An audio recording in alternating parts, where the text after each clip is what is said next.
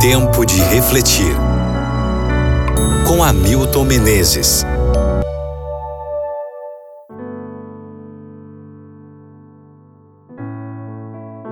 Lucas capítulo 21, versículo 2.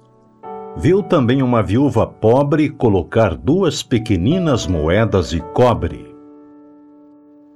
Uma pequena alegoria salienta a importância das pequenas coisas. No estúdio, o artista afastou a cortina e o sol iluminou um vitral inacabado. Na parte inferior do vitral, via-se um ambiente florido, crianças olhavam e sorriam. Acima das crianças achava-se a figura incompleta de um homem.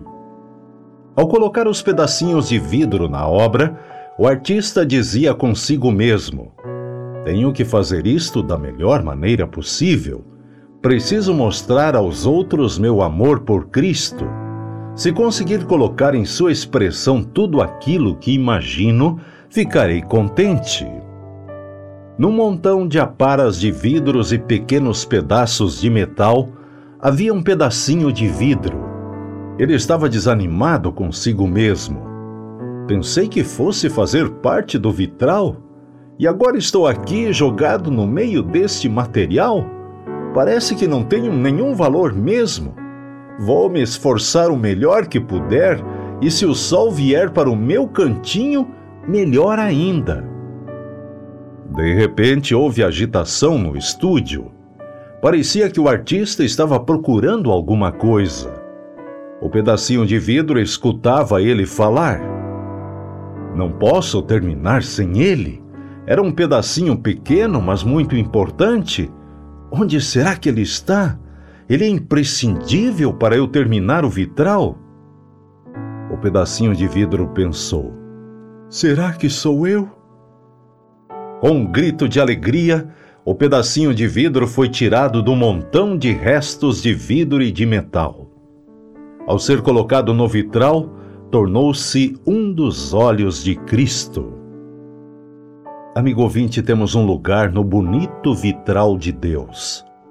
Onde quer que nos encontremos, por pequenos que sejamos, Ele nos usará para mostrar a beleza de Cristo. Jesus não passou por alto a oferta da viúva, que colocou duas pequeninas moedas de cobre de muito pouco valor. Marcos 12, 42. Embora a oferta fosse pequena, ela deu tudo o que possuía. Na parábola dos talentos, o Senhor diz: Muito bem, servo bom e fiel.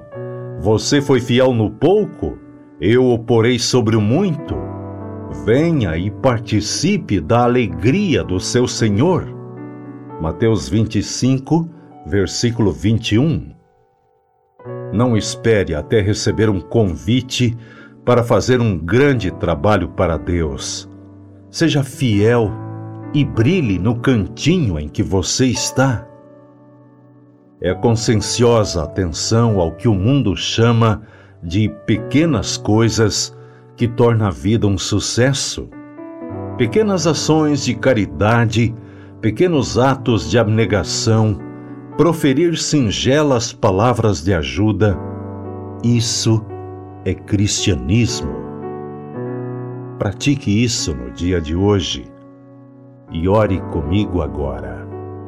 Por favor, Pai, que eu seja a luz para aquele que está em trevas, que eu leve palavras de esperança ao desesperançado, que eu seja útil para alguém hoje, por favor. Em nome de Jesus. Amém.